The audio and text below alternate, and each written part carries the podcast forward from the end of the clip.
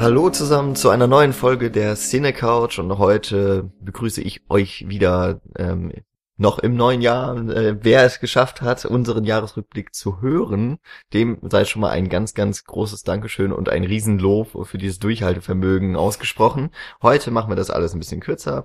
Ich bin der Jan und bei mir sitzen, was äh, noch mal ein bisschen ungewohnter ist, nämlich alle, die am Podcast teilnehmen. Das sind der Nils. Moin. Und der Paul. Das bin immer noch ich, auch ohne Wohnung. Hallo. Oh, wir haben einen neuen Catchphrase. Ja. Genau, ähm, wir sitzen hier alle zusammen auf der Couch. Ähm, tatsächlich dann noch mal richtig oldschool, was die Cine Couch eigentlich mal sein sollte. Und wir reden ein, über einen Film. Und zwar Was? über den Film, der jetzt mit den meisten Oscar-Nominierungen sowieso noch mal in aller Munde ist. Also total passend, dass wir den jetzt auch schon gesehen haben. Es geht um The Revenant, der Rückkehrer.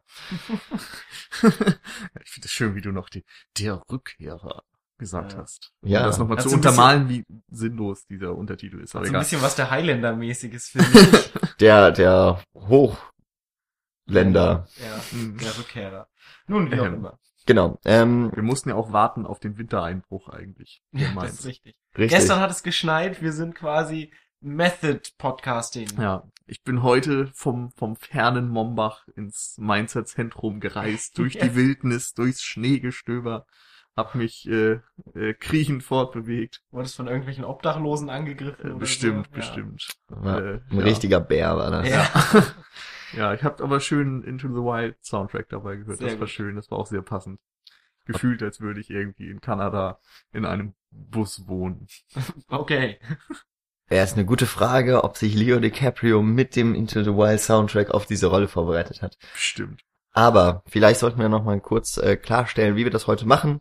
Wir gehen einfach mal davon aus, dass alle Leute, die diesen Podcast hören, sich den Film angeschaut haben, weil ähm, das, was es daran zu kritisieren gibt, und ich glaube, es gibt was zu kritisieren, das geht sowieso nur dann, wenn man auch den Film als Ganzes betrachtet. Auf der anderen Seite ist es auch so, ähm, ich habe den Film, ich kannte den eigentlich nur vom Trailer, der sowieso ziemlich wenig sagt.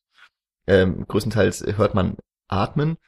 Und ich finde sogar noch einen ganz äh, netten Nebeneffekt, dass der Trailer so ein bisschen sogar eine falsche Vorstellung von der Handlung gibt.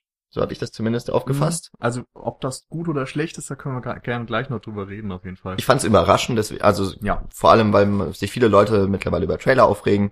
Kommt Ähm, aber auch wer- auf den Trailer an. Es gab, ich habe Oh, zwei noch einen? Trailer geschaut und der andere Trailer verrät schon ziemlich viel auch von der Story. Okay. Ähm, insofern einfach mal, gibt's noch ganz kurz, bevor alle ab, abschalten können, die den Film noch gucken wollen, ähm, ein kurzes, knappes Fazit von jedem von uns. Und danach ähm, möchten wir jedem empfehlen, der sich ganz unbeeindruckt ähm, und, und ohne unsere Eindrücke zumindest auf diesen Film einlassen möchte, erstmal ins Kino zu gehen. Ja. Also für Ja. diejenigen, die den Film noch nicht geschaut haben, ist das jetzt im Vergleich zum Jahresrückblick so mit der kürzeste Podcast, äh, den ihr von der Cine Couch gehört habt. Aber auch nur, wenn wir jetzt langsam mal zu unseren kurzen Fazits kommen. Okay. Wer möchte denn? Vielleicht, äh, vielleicht äh, was Positives, dann etwas Negatives und dann nochmal was Positives. Dann haben wir schön eingerahmt. Dann fang du mal an, Nils. okay, Meisterwerk. Also, ich finde den Film großartig, unbedingt sehenswert.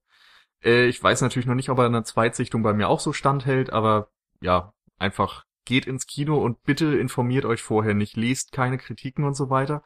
Gar nicht mal wegen narrativer Spoiler, sondern ich, weil ich finde, der Film transportiert sehr viel Subtext, bei dem es es wert ist, den selbst zu ergründen und nicht schon mit vorgefertigten Meinungen daran zu gehen. Ja, dann komme ich jetzt. Ich, ähm, wie im letzten Jahr bei Birdman, das war ja auch eine unserer ersten Folgen im äh, damals neuen Jahr. Ähm, also der letzte Film von Iñárritu bin ich etwas mit gedämpften Euphorien aus dem Kino gekommen. Ähm, wenn man sich den Film angucken möchte, würde ich sagen, dann auf jeden Fall im Kino. Ansonsten lohnt es sich meiner Meinung nach gar nicht so sehr, außer man hat einen riesigen Fernseher. Ähm, denn technisch ist der top. Ähm, die Kamera von Lubeschki ist wieder einmal echt ein Hammer. Ich finde aber, dass der Film nach ungefähr einer halben Stunde für mich seinen richtigen, blödes Wort, aber so seinen Drive verliert und äh, mich danach auch nicht mehr so richtig fesseln konnte. Könnte aber auch noch, das muss man vielleicht auch noch vorweg sagen, damit zusammenhängen, dass wir blöderweise in der Vorstellung waren, in der ungefähr nach einer halben Stunde der Film kurz einen Aussetzer hatte. vielleicht bin ich auch deswegen noch ein bisschen mehr aus dem Film gerissen worden. Aber ich glaube, dass es nicht nur daran lag. Ähm, also ich bin, ja, genau, eher so mit, mit gedämpften Lobeshymnen, würde ich mal sagen, bei diesem Film. Ja, äh, also für mich ist The Revenant der schönste und der hässlichste Film der letzten drei Jahre gewesen. Würde ich jetzt mal so postulieren. Hm. Ja, ich finde, das reicht eigentlich so schön als, als Mittelwert. Was genau das bedeutet, das werden wir dann äh, noch ergründen. Ja, ja. Also der schönste und der hässlichste Film der letzten drei Jahre mindestens, den ich im Kino gesehen habe und der auf jeden Fall im Kino gesehen werden muss. Also so von fünf Filmen ungefähr. Ach komm. genau. Gut, dann haben wir den obligatorischen Paul-Diss auch gehabt. Super. Können wir jetzt Genau, den auch für die Leute, genau, auch für die Leute, die wir jetzt bis hierhin noch gehört haben. Ähm, insofern, also wer den Film noch nicht gesehen hat, wir haben jetzt, ähm, auch wenn nicht alles totale Euphorie ist, haben wir zumindest alle mal gesagt, äh, geht ins Kino. Und was ich auf jeden Fall gleich bei der Diskussion auch an erster Stelle gerne besprechen würde, ist diese ganze Leo Leonardo DiCaprio-Geschichte. Ähm, geht da bitte nicht mit den Erwartungen ran, jetzt den Film gezeigt zu kriegen, bei dem Leo seinen Oscar gewinnt. Ich halte das für ein, die völlig falsche Herangehensweise und der Film ist vor allem jetzt auch nicht so dermaßen auf DiCaprio ausgerichtet. Er ist jetzt nicht der klassische Hauptdarsteller, der auf jeden Fall da seinen Oscar für irgendeinen Überlebenskampf abholen wird.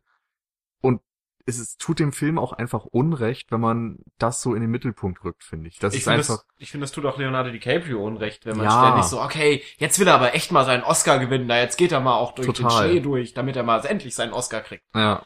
Also ich, ich möchte das auf jeden Fall auch am liebsten einfach aus der Diskussion gleich ausklammern, weil ich das Thema einfach nervig finde und dämlich. Ich meine, ob er den gewinnt, ist mir relativ egal.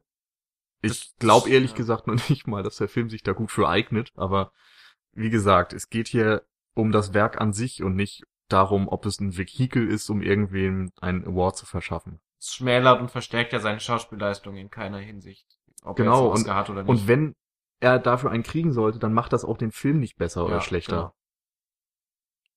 Ja. Also, wir verabschieden uns jetzt von den Hörern, die den Film noch nicht gesehen haben, oder eben die, die sich sagen, ach, interessiert mich eh nicht, aber mich interessieren eure Meinungen. Ähm, ja, insofern ab jetzt erstmal nochmal ganz kurz für die Leute dann eben, die den Film vielleicht äh, von, vielleicht hören sie diesen Podcast erst in einem halben Jahr, in zehn Jahren und haben aber den Film auch so lange nicht mehr gesehen. Deswegen darf der Paul jetzt mal so ganz kurz sagen, worum geht's da und uns in Erinnerung rufen, was wir da eigentlich gesehen haben. Wunderbar. Äh, The Revenant spielt im Amerika der Pioniere, ähm, in dem eine Gruppe von Männern sich trackmäßig durch die Wildnis, durch die eisige Wildnis äh, schlägt und äh, dem Wintereinbruch entgegenläuft, während sie von einem Indianervolk überfallen werden und wenige Überlebende fliehen können und versuchen sich zu ihrem Fort zurückzuschlagen. Als sie versuchen sich zu diesem Fort zurückzuschlagen, ähm, wird die Figur von Leonardo DiCaprio tödlich, nahezu tödlich verwundet und ähm, wird so eine Belastung für die Gruppe, dass die Gruppe ihn zurücklassen muss. Und letztendlich ist es so, dass er mit seinem Sohn unterwegs ist, einem Indianer, ähm, Halbindianer quasi, weil seine Frau, also die Mutter von dem Sohn, ein Indianer war. Und von dem wird er dann letztendlich dann auch getrennt und ist dann letztendlich komplett alleine und sind dann mehr oder weniger auf Rache und versucht sich zu der Gruppe und zu dem Fort alleine durchzuschlagen, während er noch äh, stark verwundet äh, in dieser Wüsten, Eiswüstengegend sich durch diverse Unwägbarkeiten durchschlägt. Das ist eigentlich so die Story, Ja. relativ kurz Also man- zusammengefasst und eigentlich auch die ganze Story. Ja, verletzt wird er durch einen Bären. Ja. Das noch. Und ähm, sein Widersacher ist Tom Hardy, Fitzgerald. Fitzgerald, der Herr Fitzgerald. Ähm, ja, genau, an dem will er sich ja rächen, weil der seinen Genau. Sohn tötet. Achso, ja, wir Irgendwann. sind ja jetzt im spoiler Ja. von dem her, ja. dumm gelaufen für alle anderen, die noch dran geblieben sind. Ähm, ja, aber das ist ja schon so mit die Main Story. Wo, wo, warum Ja. sollte er sonst auf Rache sind, ne, wenn er keinen hat, Ja. der ihm was getan hat? Genau. Also Tom Hardy ist quasi der klassische Antagonist, während Leonardo DiCaprio so als der Protagonist dargestellt wird, der eben, wie gesagt, so auf Rache aussieht. Ja. Ja, ich möchte die Diskussion gleich mal so ein bisschen damit anheizen, dass ich vielleicht mit meinen größten Kritikpunkten komme, weil ich am Ende sonst das Gefühl habe, wenn, wenn man das so hinausschiebt, dann hat man am Ende so eine richtig negative Note. Und die möchte ich dem Film irgendwie, also auch wenn ich immer häufig sage, so bei Filmen, wenn ich sie nicht mag, dass ich sie überhaupt nicht mögen würde, mag ich sie ja trotzdem, also ich kann sie wertschätzen für das, was sie tun, das kann ich bei dem auch, deswegen würde ich jetzt ungern beispielsweise mit der Kamera anfangen, Mhm. weil die, der gebührt auf jeden Fall nochmal ein Riesenlob und das ähm, wäre so etwas, was man vielleicht auch nochmal zum Abschluss, dann, dann hat man so eine persönliche Note auf jeden Fall, worauf wir uns, denke ich, gut einigen können. Das ist schön, wie, wie Jan schon seinen Diss vorbereitet. Ja, was, Podcast eigentlich schon durchplant mit seinem Diss. ja, was heißt Diss? Also, nee, ist schon, ist Ähm, schon okay. ich meine, dissen, wen könnte ich denn da schon dissen? Ja, ich meine, das ist ja sowieso so ein Nee, Gesamtwerk. Also es den ist halt, Film es ist halt lustig, dass ne, auf die Art einfach, dass man erstmal was Negatives zu sagen hat, aber irgendwie sich scheut, zu sehr, also zu negativ rüberzukommen, Ja. sag ich mal. Ja, ich, ähm, Nimm doch halt einfach mal die Arschlochrolle an, Jan. so eine, also, weil das ist auch, auch kommunikativ, argumentativ muss man ja auch sowas vorbereiten. Musste man auch in der Schule sowas ordnen und man musste ja überlegen, wie man seine Argumente aneinander reiht. Und So, ich was würde, gefällt dir denn an genau. dem Film jetzt nicht? Und ich würde halt jetzt sagen, wir nehmen mal jetzt die andere Position, nämlich man fängt mal mit dem Schlechten an und geht zum Guten. Und ihr könnt mir ja widersprechen, wenn ihr meint, äh, oh Gott, er hat ja aber so nicht Unrecht. Also, ähm, das zentrale Element von dem Film ist ja eigentlich de- der Rachefeld, na, Rachefeldzug, sag ich mal nicht. Ähm, also Naja, es ist eine Rache-Story. viel durchs Feld. Genau. Oh. Ähm, also Leo DiCaprio, wie heißt er hier nochmal? Hugh Äh, Glass, also Glass möchte sich an Fitzgerald rächen und das ist das, was ihn antreibt. Er ist schwer verletzt, so schwer, dass er ja selber sich eigentlich gar nicht bewegen kann.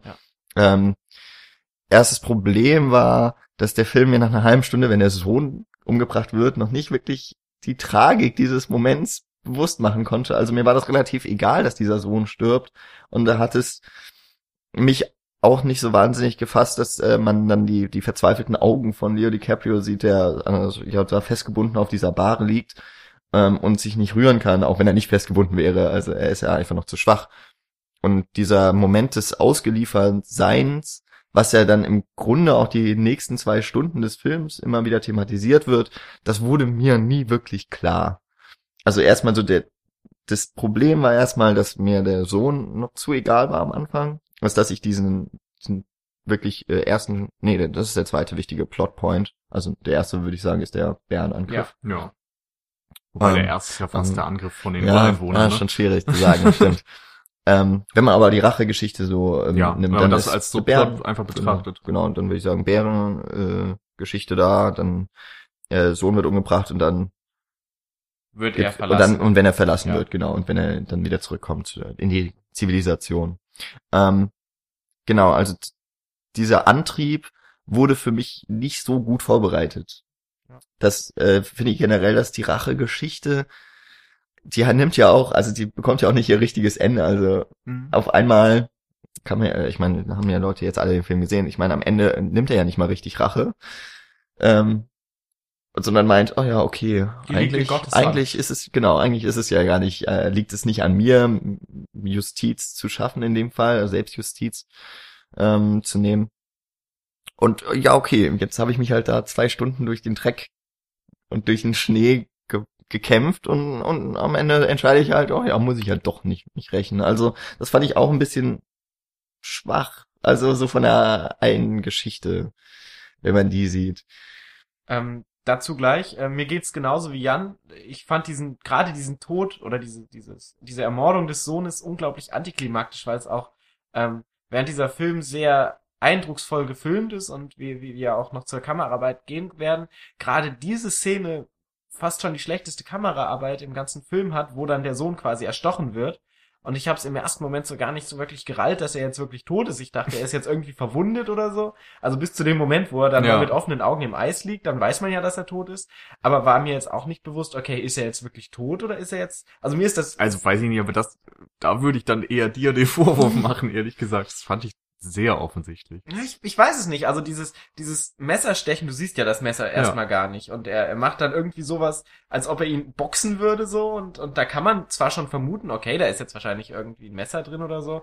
Aber so dieser Moment wird für mich nicht rübergebracht, als ob das jetzt ein Mord ist, der da geschieht. So von der, von der Auflösung dieser Szene her. Und von dem her war ich tatsächlich bis zu dem Moment, wo man dann, also man, man vermutet es dann schon, dass es ein Mhm. Mord war, aber so wirklich überzeugt oder sicher war ich dann erst, als ich ihn dann tot im Eis gelegen habe, liegen hab sehen, hab liegen sehen.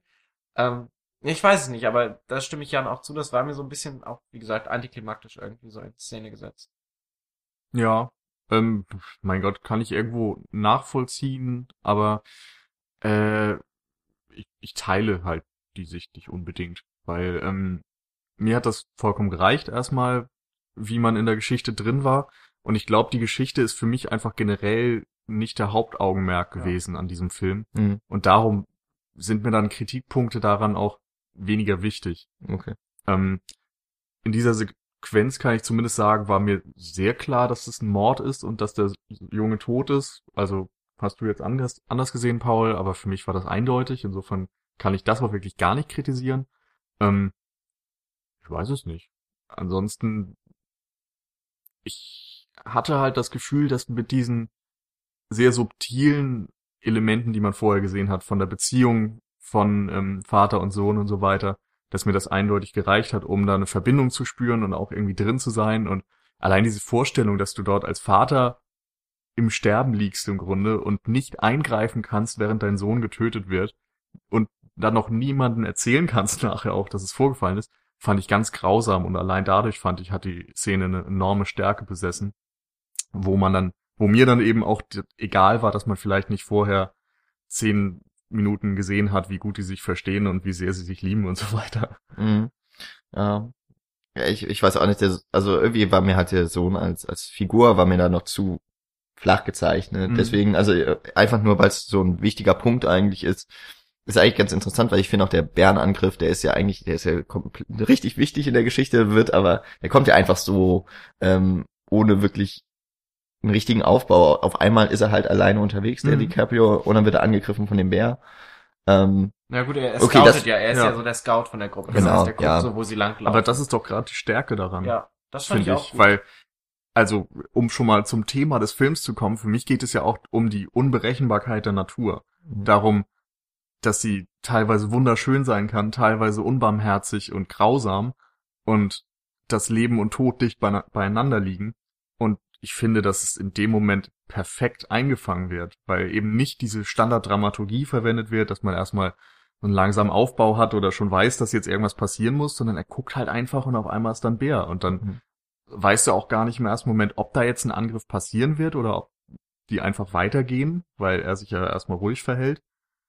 Und ich weiß nicht, das, das kommt so unvermittelt, dass es gerade dadurch eine enorme Stärke besitzt. Äh, ich, ich muss vielleicht gerade nur, ähm, also so die Szene an sich ähm, finde ich auch cool, weil man, äh, also auch vor allem auch erstmal nur die äh, Babybären, Mhm. also die die jungen äh, Bären sieht und dann kommt ja erst die Mutter, die äh, dann als Beschützer auftritt ähm, und das ja tut, was er später nicht machen kann mit seinem Kind, ähm, sondern eher wie wie diese Szene, also das ich weiß nicht mehr genau, was genau, äh, was äh, unmittelbar davor passiert ist, aber auf einmal ähm, wird eben geschnitten und dann ist er alleine unterwegs und irgendwie war das für mich ähm, ein bisschen ähm, un Unvermittelt. unvermittelt, unangenehm, glaube- also dass diese Szene irgendwie so auf einmal kam. So ich glaube, sie sind mit dem Boot gefahren. Sie sind ja dann sind ich gerade vor dem angekommen, Angriff, ne? sind angekommen und hatten dann eine Diskussion darüber, ob sie mit dem Boot weiterfahren oder mit dem Floß oder was das war. Oder ob sie den Berg irgendwie hoch Mhm. und dann zu Fuß Richtung Fort gehen. Und Glass hat gesagt, dass es schlauer ist, zu Fuß zu gehen, hatte da auch dann diesen Streit mit Fitzgerald, der eher das Boot nehmen wollte, und ist dann kundschaften gegangen, um den Weg Mhm. zu finden, während die anderen am Fluss geblieben sind. Ich Ja. glaube, die aktiv wirklich letzte Szene davor, wenn ich das richtig in Erinnerung habe, ist, wo ähm, sein Sohn, der ja sehr Mhm. aufgebracht über Fitzgerald ist und sich dann mit ihm anlegen möchte und so, wie er so am Schlafen liegt und irgendwie auch am Weinen ist, weil ihn das alles irgendwie gerade überfordert und äh, Leonardo DiCaprio mit ihm noch kurz spricht und sagt, okay, du bist mein Sohn, ich will dich nicht verlieren. Und ich glaube, dann kommt der Cut und er ist im Wald. Hm. Ja, Ich glaube, das ist direkt Hm. danach. Äh, wenn ich es richtig im Kopf habe, ich kann Das mich kann aber gut auch sein. Ähm, ja, Stimmt, das möchte ich noch kurz sagen. Das fand ich eben auch so toll, dass ähm, du hast ja gesagt, dass dir die Vater-Sohn-Beziehung zu flach war. Äh, ich fand gerade dieses äh, diese Situation so stark, dass er ähm, als weißer Vater eines quasi halb indianischen Sohnes ähm, auch sehr vorsichtig agieren muss irgendwie, weil die anderen ganz eindeutig rassistisch sind mhm. zumindest viele von ihnen. Ähm, und es ist eine schwierige Situation. Du kannst eben in 1850 oder wann das war, nicht diesen Rassismus klar verurteilen und benennen und so weiter, weil alle anderen dich für verrückt erklären würden und denen es relativ egal wäre. Und diese Zuneigung zu seinem Sohn ist ja definitiv in gewissen Szenen zu spüren. Sie muss aber eben unter einen gewissen Mantel fallen, um den Rest der Gruppe quasi nicht zu provozieren. Im Allgemeinen ist der Film ja, spielt dieser Film ja zwischen diesen zwei Fronten, zwischen den Indianern und diesen äh, Pionieren, die da in Amerika rumlaufen und ihren, ihren Forts irgendwelche Sachen verkaufen und versuchen, das große Geld zu machen quasi äh, und Amerika zu erschließen. Und Leonardo DiCaprio als Figur ist ja genau dazwischen, weil er ja eben, wie gesagt, mit einer ähm, Indianerin ähm, als, als Frau ein Kind gezeugt hat und auch mit Indianern, sowohl mit Indianern gelebt hat, als auch mit Pionieren und schon gegen Pioniere gekämpft hat, als auch jetzt gegen Indianer kämpfen muss. Und er ist so dieses Bindeglied zwischen diesen beiden Extremen, die man da hat. Mhm. Und äh, das wäre jetzt vielleicht auch eine Weiterleitung zu einer anderen Sache, die mich ein bisschen gestört hat, wo wir wieder den ähm, Schritt zurück machen zu dieser Rachegeschichte, weil du Tom Hardy ja ganz klar als diesen Antagonisten ähm, in Szene gesetzt hat, der eben den Sohn tötet mhm. und dann den anderen jungen Mann, der auch noch mit den dreien auf Leonardo DiCaprio aufpassen sollte, ähm, dazu überredet Leonardo DiCaprio sterben zurückzulassen und ähm, ihn quasi mit einem kleinen Trick oder mit einer List anlügt und dann äh, flieht und mit dem Jungen sich dann fortan alleine durch die Wildnis schlägt, um dann zum Fort zurückzukehren, um dann zu sagen, Leonardo DiCaprio war tot, ich habe alles gemacht, gib mir das Geld, für das ich äh, engagiert wurde, auf Leo aufzupassen. Und hm, ich fand das sehr schade, dass Tom Hardys Figur extrem so antagonistisch dargestellt wird, weil letztendlich ist ja Tom Hardys Figur genauso wie alle anderen Pioniere, die da sind, auch irgendwie nur aufs Überleben bedacht. Und man, der, der Film zeigt ja auch immer wieder, wie hart die Wildnis ist und wie stark jeder für sich selber ähm, schauen muss, dass er überlebt und dass er seinen eigenen Überlebenswillen und Instinkt so weit voranstellt, dass er eben am Ende siegreich oder lebend aus dieser ganzen Geschichte rauskommt. Und das fand ich so ein bisschen schade, dass das so ein bisschen unsubtil äh, äh, äh, etabliert wurde, etabliert wurde für Tom Hardys Figur, dass die halt so gesagt hat, okay, ich töte jetzt diesen Sohn und reite dann zurück und ich bin der Böse und so wenig thematisiert wurde, dass er das ja letztendlich auch alles macht, weil er verdammt nochmal da jetzt eine Woche neben Leonardo DiCaprio in der Wildnis leben muss, was super gefährlich mhm. ist für ihn, dass er quasi sein Lebens Leben in dem Moment auch aufs Spiel setzen musste und dass er einfach Angst um sein Leben hat. Ähm, aber das wird ab und zu mal so ein bisschen angerissen, aber ich finde, es hätte noch ein bisschen, bisschen weniger Antagonistenhammer-mäßig sein können. Ich weiß nicht, ich verstehe das ehrlich gesagt nicht. Ich finde, dass seine Figur enorm viele Beweggründe hat und du hast sie ja im Grunde auch genannt. Also, ich meine, er hat diese Wunde am Kopf, er wurde skalpiert. Da ist ein ganz klares Rachemotiv erstmal oder auch die Abneigung gegen andere amerikanischen Ureinwohner ist erstmal total offensichtlich in dem Zusammenhang. Dann hat er letztendlich da monatelang geschuftet unter größten Anstrengungen und sein Lohn ist in Gefahr. Jetzt soll er noch auf einen Sterbenden aufpassen, von dem er glaubt, dass der eh nicht überleben wird. Da sind halt schon viele Dinge, wo man einfach ihn sehr gut nachvollziehen kann, glaube ich. Auch wenn er eine negative Sicht hat. Aber er ist eben, und das finde ich eigentlich besonders stark, er, er hat eine Philosophie. Also er hat ja, ähm, zum Beispiel, es gibt diese eine Geschichte von seinem Vater, wo er erzählt, dass der irgendwie mal quasi verhungernd irgendwo in, ja. in der Wildnis war oder so. Und dann, ich glaube, ein Eichhörnchen. Auf oder? Gott getroffen ist. Auf Gott ja. getroffen ist, ein Eichhörnchen. Und dann hat er Gott gegessen. Ja. Und ich finde, in der, in, in, in diesem Satz steckt halt alles über ihn drin. Er ist ein Nihilist. Der hält sich an nichts, an keine Regeln, er glaubt nicht an irgendwas Übernatürliches. Für ihn zielt das Hier und Jetzt und das Überleben. Und wenn er halt ein Eichhörnchen oder wenn er Gott findet und der ihm helfen kann, indem er den auf ist, dann tut er es halt. Und er ist da total pragmatisch und in dem Moment, wo er den Sohn tötet, ist er auch extrem pragmatisch, weil er weiß, dann kann er den äh, Hugh Glass eben auch zurücklassen und er kann sein Geld kriegen und das bringt ihm Vorteile. Genauso ist es eben auch so, dass der Sohn ja ähm, Lärm macht und schreit und äh, der Tom Hardy hat ja Angst vor dem Indianerangriff.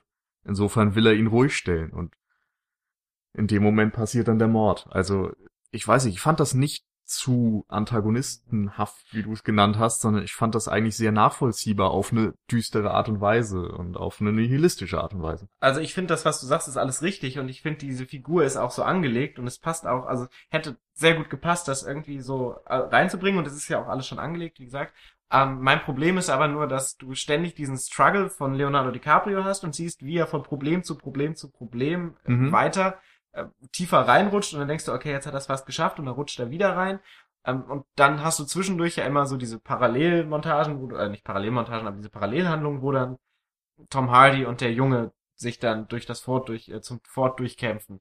Und das wirkt so, so unbeschwert. Also, sie haben ja keine Probleme auf diesem Weg zum Fort und es sind, ist immer im Vergleich zu der Screentime, die Leonardo DiCaprios Reise hat zum Fort, was ja auch irgendwie logisch ist, weil er der Protagonist ist, aber er nimmt das so einen minimalen Einfluss auf diese Handlung und wird so unproblematisch dargestellt, dass, dass diese Figur schon, finde ich, zu, zu wenig kämpft, um am Ende wirklich eine ambivalente Figur zu sein, die angelegt ist im Anfang, aber dann am Ende immer mehr an in diese Antagonistenrolle über. Mhm. Aber er muss ja dann auch nicht mehr kämpfen. Der Kampf für ihn findet ja in dem Moment statt, wo sein Lohn in Gefahr ist, wo er von Indianern angegriffen wird, wo er in der Kälte sitzt und nicht ins Fort kann, wo er auf äh, Hugh Glass aufpassen muss und so weiter. In dem Moment, wo er diesen Ballast von sich fallen lassen hat, ist er eben auch relativ easy auf dem Weg und kann schnell ins Fort. Also ich weiß nicht, ich sehe den Kritikpunkt nicht. Es ist doch logisch, dass der Weg dann auch einigermaßen unbeschwerlich ist. Weiß ich nicht, sehe ich nicht so, aber wie gesagt, ich glaube, da sind wir einfach äh, unterschiedlicher Meinung. Wie gesagt, Ja. ich, ich, du hast ja dann auch noch diese dritte Handlung von den anderen Leuten, den Track, der dann vorzieht, neben den drei, die dann zurückbleiben mit Hugh Glass. Mhm. Und der hat mehr Probleme, dieses Fort zu erreichen, weil du immer mal wieder so, so Wasser siehst, wo du sie so irgendwie nach dem richtigen Weg suchen siehst und immer wieder so, so an, an wichtigen Stellen kurz reinschneidest, wo sie irgendwie Probleme haben, den Weg zu finden oder sich durchzukämpfen. Und das hast du bei, bei Tom Hardys Figur, bei Fitzgerald eben nicht. Du hast ihn nur si- sitzend am Lagerfeuer mit dem Jungen und äh, das einzige, die einzige Sache, die da thematisiert wird, ist eben die Beziehung zwischen dem Jungen und Fitzgerald Mhm. dass, dass der Junge sich so ein bisschen hintergangen Ja. fühlt und dann von Fitzgerald überzeugt wird. Aber Warum willst du gemacht ernsthaft dann einfach nochmal sehen, wie die auch irgendwie Probleme haben, durch den Fluss zu gehen? Das, wir- dann würden wir jetzt hier sitzen und sagen, Mensch, der Film ist so unfassbar repetitiv. Ja, bin ich mir nicht sicher. Also, ich finde, das Also, hätte, da, hätte das geht eben in dem Moment um die Beziehung zwischen den beiden Leuten. Das andere ist meinetwegen eine Ellipse. Das sagt ja auch nicht aus, dass sie nicht auch mal irgendwie durch einen Fluss gehen müssen oder gewisse Hindernisse überwinden müssen. Aber in dem Moment ist es für die Narration einfach zweitrangig. Ja, und das also finde ich eben nicht. Ich finde, es hätte es auf jeden Fall gebraucht, um Tom Hardy so ein bisschen ambivalenter zu Okay, gestalten. ich denke, der Film zeigt einfach in seiner Gesamtheit, wie schwierig es ist, in dieser Wildnis zurechtzukommen. Darum braucht es dann nicht bei jeder Figur eine neue Etablierung von diesem Umstand. Wir sind auf jeden Fall jetzt gerade bei dem äh, anderen ganz großen Kritikpunkt, den ich habe. Ähm, aber vielleicht noch dazu kurz, äh, um auch nochmal was, dass ich auch was zur Tom Hardy-Figur gesagt habe. Ähm, also ich finde, er ist jetzt, er ist natürlich schon auf eine gewisse Art sehr als, als Antagonist eben angelegt, hat aber schon eine gewisse Ambivalenz, finde ich, drin. Also weil es ihm wirklich nur ums Überleben geht und nur darum, ähm, hat er halt schon seine Beweggründe, die er eben sehr rigoros umsetzt. Ich würde jetzt sagen, dass auch Leo DiCaprio eine ganz ähnlich angelegte Rolle hat, weil er bringt halt auch, wie man ja mitbekommt, ähm, über Rückblenden beziehungsweise über die Geschichten ähm, von dem Überfall auf das Indianerdorf, in dem er gelebt hat, wo seine Familie umgekommen ist, dass, ähm, dass er da eben auch einen Weißen getötet hat, was immer mal wieder aufgeworfen wird und offensichtlich ja auch was Schreckliches ist, was er getan hat. Indianer sind ja keine Menschen, insofern hat er da, äh, also ich meine, ne, in dem Film, Ja. sie sind ja ja Tiere, muss man auch so sehen, Naja, wie sie, also, also, die, die, die, die aus, Sicht, aus der Sicht von Mo- Fitzgerald ist das so. ja, also von der moralischen Sicht der, der Weißen ist es eigentlich so, Indianer kann man halt schon töten, das sind mehr Tiere, sind auf jeden Fall nicht zivilisiert. Nee, das ist mir zu hart. Weiß ich nicht. Ich finde nicht, dass der Film das so, ein- so ein Bild auch von den Weißen zeichnet, dass die dieses Gedankengut tragen. Ja, aber der, von der dieser Major französischen zum Beispiel, Gruppe auf der, jeden Fall der schon. Donald Gleason, Ja. ich weiß, ich habe nicht das Gefühl, dass der die anderen nicht als Menschen wahrnimmt. Mhm. Also, das ist mir einfach zu hart. Dass sie eine Abneigung haben, klar, eindeutig. Aber ich weiß nicht, dieser Vergleich mit, die sind aus deren Sicht wie Tiere, das weiß ich nicht. Ist mir, ist mir zu Also heftig. wo, worum es mir da vor allem geht, also die kann man halt töten, das ist nicht schlimm. Aber einen Weißen Mhm. töten, also ne, also es ist auf jeden Fall, Indianer und Weiße stehen nicht auf der gleichen Stufe Ja. in der Moral. Aber in dem Fall ist es, glaube ich, auch weil es, es, es besteht ja ein Konflikt. Mhm. Also die Ureinwohner verteidigen ihr Land und greifen die ähm, Weißen an und umgekehrt. Man bekämpft sich eben wegen der Ressourcen, wegen Pelzen, wegen was auch immer. Ähm, insofern ist es natürlich da erstmal legitim. Wenn du allerdings quasi beim Militär bist oder so und deinen Vorgesetzten tötest, dann ist es offensichtlich, dass da irgendwie die Leute schon schräg drauf gucken und sich überlegen, wie zur Hölle du auf die auf die Idee kommst, dass du so jemanden töten kannst. Mhm. Wobei es war ja nicht Also der Vorgesetzte mich- von Leonardo DiCaprio, den er getötet hat. Nee, aber es war ja ein Captain oder sowas. Ja, aber und es ich ist meine, ja- aber wenn es- du jetzt im ein Offizier Ja. oder sonst was tötest, dann hat er eben einen Rang, der hat eine gewisse Reputation Mhm. und dadurch finde ich, ist es klar, dass dann ein anderer, der in diesem Rangsystem verhaftet ist, dass der das kritisch beäugt und hinterfragt. Ja klar, weil er sich ja auch selber Ja, bedroht fühlt. Aber ich sehe aus der Situation oder aus dem Dialog nicht Mhm. unbedingt, dass man Indianer töten darf und Weiße nicht. Für mich geht's da eben um, um die Position einmal und um einen kriegerischen Konflikt auf der anderen Seite. Das auf jeden Fall. Ich meine, selbst die Indianergruppen sind ja untereinander, oder die Stämme sind ja auch zersplittert, kämpfen ja auch gegeneinander, beziehungsweise töten sich auch gegeneinander, ähm, oder haben zumindest auch Abscheu. Ähm, das ist sowieso, das finde ich wird eher deutlicher, dass es eben diese, äh, dass es diesen großen Konflikt zwischen all diesen Gruppen gibt. Mhm. Ich würde auch sagen, die Franzosen und die, die Engländer, Ja, die haben ja stimmt. jetzt auch nicht gerade viel für sich ähm, übrig. Das heißt, da ist sowieso, jeder ist, das ist ja im Grunde dann auch immer wieder das zentrale Element, jeder ist ja mehr oder minder auf sich alleine gestellt in dieser Welt. Mhm. Ähm, jetzt noch mal kurz, kurz zu, Mir fällt nur einmal ganz kurz ein, ein Punkt, der deine Sicht unterstützen würde, ist, als der Indianer aufgehängt wird, ja, zum Beispiel. we da- are, we are all ähm, wild. Monsters oder Wild Savages, genau. Ja, Ja. Also das ist savages, natürlich dann wieder eine, eine andere Szene, so, wo man das rauslesen kann und auch die Vergewaltigung und so. Ähm, genau, ich wollte noch sagen, DiCaprio ist so ähnlich angelegt. Er, er bringt eben auch ähm, aus Pragmatismus, sage ich jetzt mal, ähm, auch einen Weißen um, äh, einen Kapitän oder Offizier. Ähm, der ist, finde ich jetzt auch nicht, also von seinen Beweggründen ist er eigentlich ähnlich wie Tom Hardy. Also insofern hat, man irgendwie schon so zwei Personen gegenübergestellt, die eigentlich von der Anlage her relativ ähnlich sind. Nur, dass sie andere Schwerpunkte, sage ich mal, in ihrem Leben haben. Vielleicht hatte Tom Hardy auch mal eine Familie, die ihm was wert war, Mhm. wird nur nie thematisiert und wurde ihm vielleicht genommen und daraus. Aber ist ja, das, das hat man nicht im Film, darüber kann man jetzt nicht wirklich, also Fundiert ist- aber genau, ich es macht doch. Ich finde die nicht unbedingt ähnlich angelegt. Also in gewissen Charakterdetails, so diese Entschlossenheit bestimmt. Aber ansonsten habe ich das Gefühl, dass äh, Leonardo DiCaprio ein deutlich ähm, humanistischerer Mensch ist. Also er greift doch im Grunde nur in Extremsituationen zu Gewalt und versucht eigentlich auch in seiner Rolle eher zu vermitteln, in dem Sinne, dass er sowohl bei den Trappern als auch bei den Ureinwohnern irgendwie kommunizieren kann und die als Menschen wahrnimmt Mhm. und sich auch irgendwie interessiert und so einigermaßen versucht zu helfen, wo er kann. Also ich habe nicht das Gefühl, dass er anderen bewusst schaden möchte.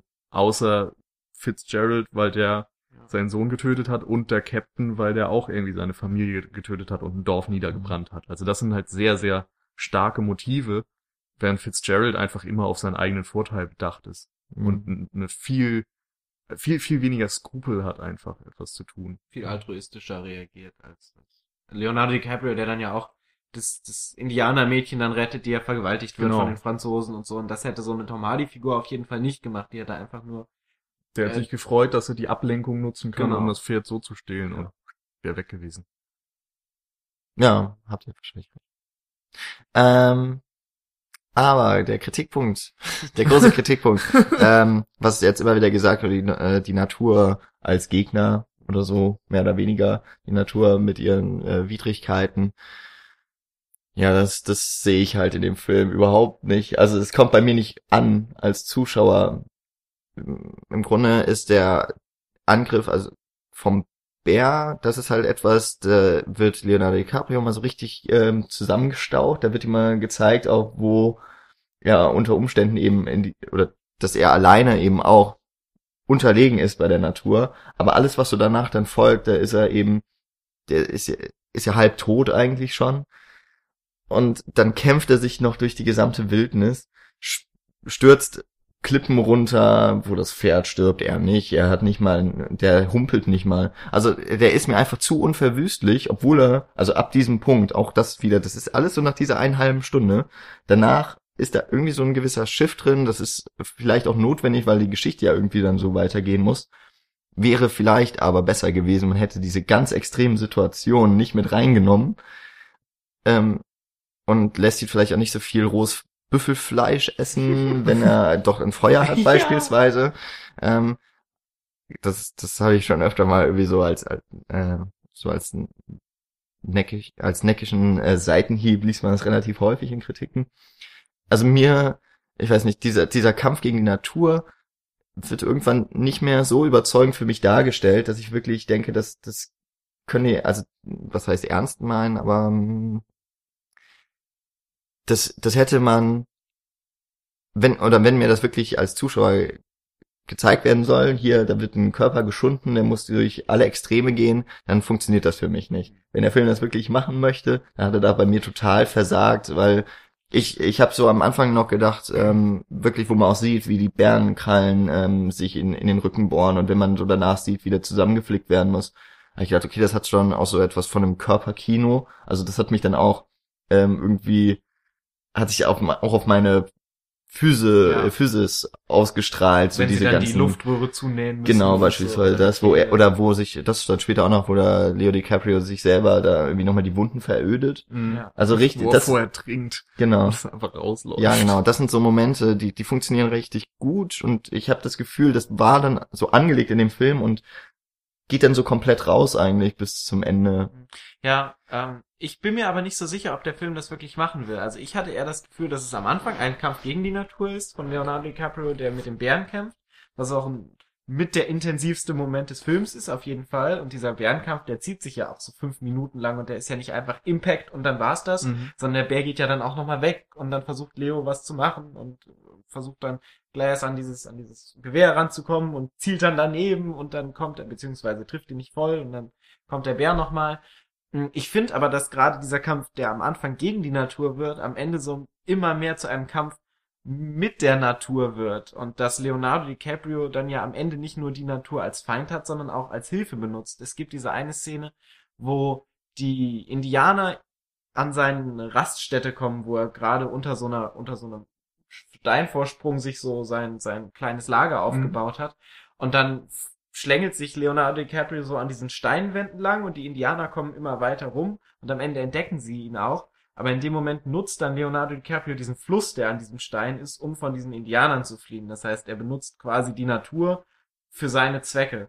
Und man kann das jetzt auch wieder übermäßig symbolisch sehen, aber es ist ja tatsächlich so, dass Leonardo DiCaprio auch so bildlich irgendwie immer mehr zu diesem Bären wird, der ihn am Anfang so ein bisschen ähm, zugerichtet hat. Er hat dann dieses Bärenfell mit diesem Bärenkopf auch noch, das er immer weiter über sich trägt. Er wird immer verwilderter, je weiter er weiter, je weiter er sich durch diese Natur mhm. kämpft. Ähm, er isst dann rohes Fleisch, wie ein Tier rohes Fleisch isst und dementsprechend und, und wenn man überlegt, wie diese Unfälle, die dann weiter Leonardo DiCaprio passieren, die sind immer danach von Menschenhand beigeführt, fast alle. Ähm, es gibt so diesen einen Moment, wo dann dieser Sturm aufkommt. Das ist so das Einzige, wo die Natur ihm nochmal theoretisch schaden könnte. Aber dann hat er ja den Indianer auch noch dabei, der ihm dieses, dieses Zelt baut, wo er sich dann vor dem Windsturm oder vor diesem Schneesturm verstecken kann. Aber ansonsten, ähm, als er die Klippe runterfällt, wird er von Indianern verfolgt, die das irgendwie so herbeiführen. Mhm. Und ohne diese Indianer wäre nie diese Klippe runtergefallen. Ähm, aber auch da wird er ja nochmal noch symbolischer eins mit der Natur, indem er so Han Solo-Style ähm, wie Luke dann in dieses Pferd dann da rein kriecht, um sich warm zu halten, wo er sich dann komplett auch auszieht ja. und komplett nackt ist und sich in dieses Pferd reinlegt und dann am Ende auch mehr oder weniger geboren wird am nächsten Morgen, wo er sich dann aus diesem Pferd dann wieder rausschält. Also ich finde, das sind alles so symbolhafte ja. Sachen, die dann eigentlich zeigen, dass Leonardo DiCaprio nicht gegen die Natur agiert, sondern mit der Natur agiert. Aber die Natur jetzt auch nicht nur der Helfer ist, sondern sie halt immer noch mit ihrer Kälte und so Widrigkeiten aufweist. Danke, Paul. Vielen Dank. Ich habe nichts hinzuzufügen. nee, ähm, ich weiß nicht. Also ich, ich kann deinen Kritikpunkt, Jan, insofern verstehen, weil ich glaube, viele Filme, äh, viele, viele Zuschauer sind genauso auch an den Film rangegangen, dass sie mit den Erwartungen an diesen Film gegangen sind, dass das ein realistischer Überlebenskampf wird und, und quasi ja, ja so pseudodokumentarisch zeigt, wie dieser Mann einen Unfall erlebt und sich dann zurückkämpft.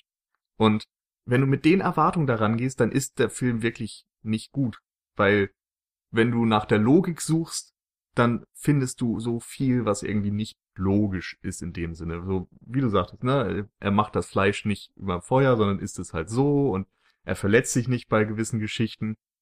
Es gibt diese eine Sequenz, wo er auf dem Berg über den Fluss guckt und fünf Minuten später oder einen Schnitt später oder so liegt er halt direkt am Fluss und du fragst dich, wie ist er jetzt diesen scheiß Berg runtergekrochen? Also, wenn, wenn man mit den Maßstäben daran geht, dann kann der Film viel verlieren. Ähm, für mich ging es nie um diese realistische Geschichte. Also natürlich sind gewisse Szenen so in ihrer Direktheit sehr realistisch. Also der Bärenangriff zum Beispiel ist ja einfach etwas, was einen enorm greifen kann und mitnehmen kann und physisch auch irgendwie berührt. Interessant, dass das eine der Szenen ist, bei der eben mit viel CGI gearbeitet wird. ja. Ist das eine der, wenn man, also ich würde auch, das sage ich jetzt schon mal kurz, also nicht mit dem Begriff realistisch gehe ich auch nicht an den Film ran. Also mhm. nur damit das ja. nicht falsch rüberkommt.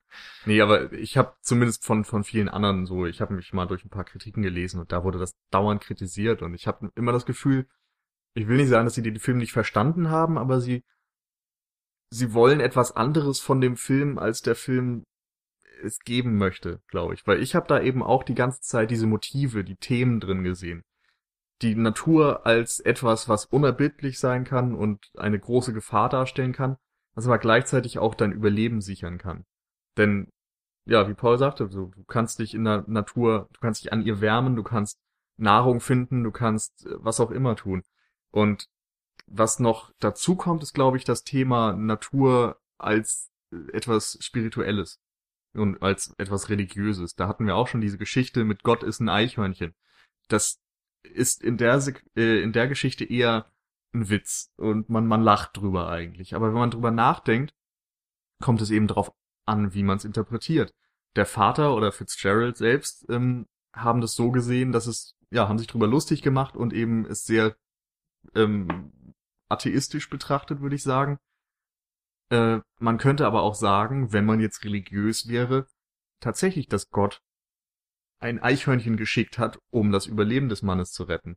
Es gibt ja Leute, die dann in sowas irgendwas als Wunder hinein interpretieren oder so. Ja, oder? Und in eine Sache noch, ja. ähm, bei den amerikanischen Ureinwohnern ist es ja auch so, dass die Natur tatsächlich gottgleich ist und genau. dass man eben auch nicht mehr Tiere tötet, nicht mehr Büffel tötet, als man braucht, weil man sonst eben die, die Gottheiten oder so verärgern würde.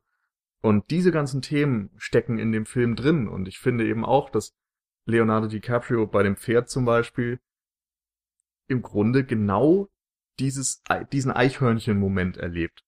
Dort ist ein Tier und er kann es nutzen, um zu überleben. Und du kannst dich drüber lustig machen und sagen, du hast äh, Gott jetzt getötet oder du schläfst in Gott oder was auch immer. Oder du erkennst so die, diese, diese Schönheit und die, wenn man so will, die, die Barmherzigkeit der Natur, die dir eine Gabe gibt oder so. Mhm. Also, ich weiß nicht, ich fand das auf jeden Fall immer total toll, während des Films über solche Dinge nachzudenken. Und der Film hat ja auch ein enorm langsames Tempo und ganz viele Aufnahmen von Bäumen, von Natur und so weiter, wo man eben auch mit seinen Gedanken alleine gelassen wird. Und das hat für mich super funktioniert. Ja. Und, und der Film versucht ja auch immer wieder so Parallelen zwischen Leonardo DiCaprios Situation und der Natur herzustellen. Also mhm. diese Bärenmutter, hatten wir ja vorhin schon kurz gesprochen, die sein, die quasi Angst um ihre Jungen hat und dementsprechend dann aggressiv wird und zum Angriff übergeht. Das macht ja Leonardo DiCaprio auch. Nur dass er keine Angst mehr um seinen Sohn haben muss, sondern halt einfach wütend ist. Ähm, dann gibt es diese eine Stelle, wo er sich aus diesem Fluss wieder rausschält, als er gerade von Indianern geflohen ist und dann auf diese Büffelherde trifft die äh, in einer Herde unterwegs mhm. ist und ein Büffel isoliert wird von dieser Herde, der dann von Wölfen zerfleischt wird, was ja auch genau Leonardo DiCaprios Situation ähm, darstellt. Und kurz darauf trifft er dann auf einen, diesen Indianer, mit dem er sich wieder zusammentut und der ihm dann kurze Zeit später das Überleben sichert, als er eben eben dieses, dieses Zelt baut, wo er dann auch wieder nicht mehr allein ist, alleine dann von diesen Wölfen zerfleischt worden wäre, aber kurz darauf eben ein Gehilfen findet oder einen, einen Freund findet, der mit ihm durch diese Situation geht. Der dann auch wieder isoliert wird und kurz darauf dann hängend vom Baum ähm, Mhm. dann da baumelt. Ja. Mhm. Und das zieht sich so von der von der Metaphorik, von dieser Naturmetaphorik auch die ganze Zeit durch den Film. Und du hast ja am Ende auch nochmal diese Gleichsetzung von den Indianern mit Gott, ähm, in dieser ganz letzten Stelle, wo er gegen Tom Hardy kämpft und dann sagt, ja, Rache liegt in Gottes Hand. Mhm. Und dann schubst der Tom Hardy so in diesen Fluss, wo der Fluss, der ihn ja dann auch wieder transportiert und dann gerade zu den Indianern und die töten ihn dann halt als Gott. Ja, ich weiß nicht, ob man die damit also mit Gott gleichsetzen Ja. muss, aber zumindest Das ist- dann es sind sie das göttliche. Fügung Genau. oder so. Aber sie sind Ja. eben in dem Moment vielleicht doch eher natürlicher Ursprung, weil die Indianer ja auch immer Mhm. so naturverbunden irgendwie inszeniert Ja. werden und so. Ich denke nur, es kann eben auch so die, die Hand Gottes sein, Maradona. also, dass eben etwas Göttliches dafür sorgt, dass die Rache vollstreckt wird und die Indianer sind in dem Moment das, dann das Instrument und nicht unbedingt die Gottheit selbst. Aber pff, und es ist ja dann auch wieder die Natur, die Tom Hardy dann diesen Fluss runtertreibt und die Strömung, die dann die Mhm. seine Leiche oder seine seine verletzte Gestalt dann zu den Indianern runtertreibt. Und dann ist er wieder eins mit der Natur. Ja, also ich kann das äh, auf jeden Fall nachvollziehen. Das ist ja schon mal ein ganz, ein ganz anderer Unterschied irgendwie jetzt auch zu Birdman, bei dem, glaube ich, wir trotzdem irgendwie alle das gleiche drin gesehen haben, nur hat es weniger gut gefallen und in dem Fall, ähm, das, also ich, ich, diese, diese ähm, symbolhafte, metaphorische Reise, ähm, wenn ihr das so erzählt, kann ich mir das auch vorstellen, aber ich habe trotzdem also ich würde noch dem Film vorwerfen, dass er genauso gut eben trotzdem durch seinen Aufbau so gelesen werden kann, okay, eigentlich ist es schon der Kampf gegen die Natur, aber das wird irgendwie aufgegeben. Ja, Also ich weiß nicht, so diese ich würde halt sagen, wir haben in den letzten- zehn Minuten diverse Argumente für das Gegenteil gebracht, dafür, dass es eben immer ein Wechselspiel, also sagen wir so, Paul hat gerade eben, glaube ich, gesagt, es ist erst ein Kampf gegen und dann ein Kampf mit der Natur. Mhm. Ich würde sagen, es ist einfach immer so sowas in der Balance. Es ist mal mal tendiert es zur einen Richtung, mal tendiert es zur anderen Richtung. Wie eben ja das Leben. So mal passiert was Gutes, mal passiert was Schlechtes und du musst dich eben immer anpassen und du du darfst irgendwie den Respekt vor der Natur nicht verlieren. Du kannst aber eben auch viel Schönes drin finden. Ist The Revenant also eine Allegorie aufs Leben? Nö. Mal so. Äh, Ich glaube, das wäre dann doch ein gefragt. bisschen zu viel.